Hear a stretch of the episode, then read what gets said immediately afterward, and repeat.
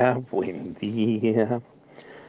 Hoy la liturgia celebra a San Francisco Solano, uno de los santos que pisó nuestro territorio argentino. Él había nacido en España y pertenecía a la orden de los frailes menores de los franciscanos. Y él había pedido ir a misionar al África y la congregación lo mandó a América, a misionar en América. Se destacó por su misión entre los indios en la zona del Tucumán con el lenguaje apropiado, con el lenguaje propio de, los pueblos originarios. Eh, una gran predicación. Murió en 1610, este, entonces, y fue canonizado por eh, Benedicto XIII.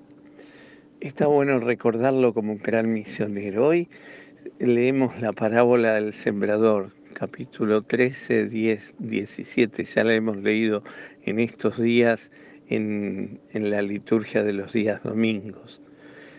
Eh, quizás nos podríamos, eh, podríamos detenernos un segundo en lo que dice la parábola. El sembrador salió a sembrar.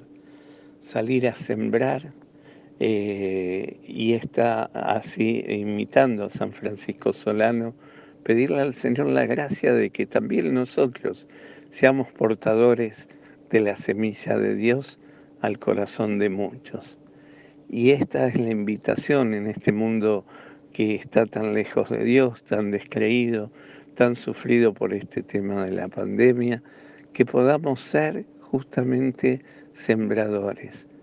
Además, de descubrir, pero para eso, para ser buenos sembradores, primero tenemos que haber recibido nosotros, ser tierra nosotros mismos, de, la gracia y del reino de Dios. Y esa tierra sería bueno que también hoy en un ratito pudiéramos descubrirnos qué clase de tierra somos. Si recibimos la palabra, la hacemos germinar, si hacemos crecer en nuestra vida, la gracia de Dios. Eh, cuáles son las piedras, las pegas que ponemos para que no crezca en nosotros esa semilla de Dios.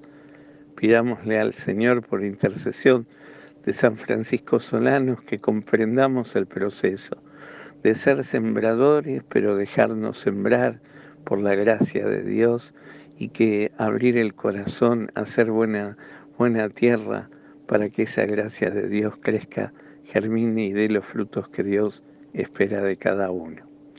Que el Señor te conceda un maravilloso día, te llene su gracia, te dé su paz y te conceda su bendición, Él que es Padre, Hijo y Espíritu Santo. Amén.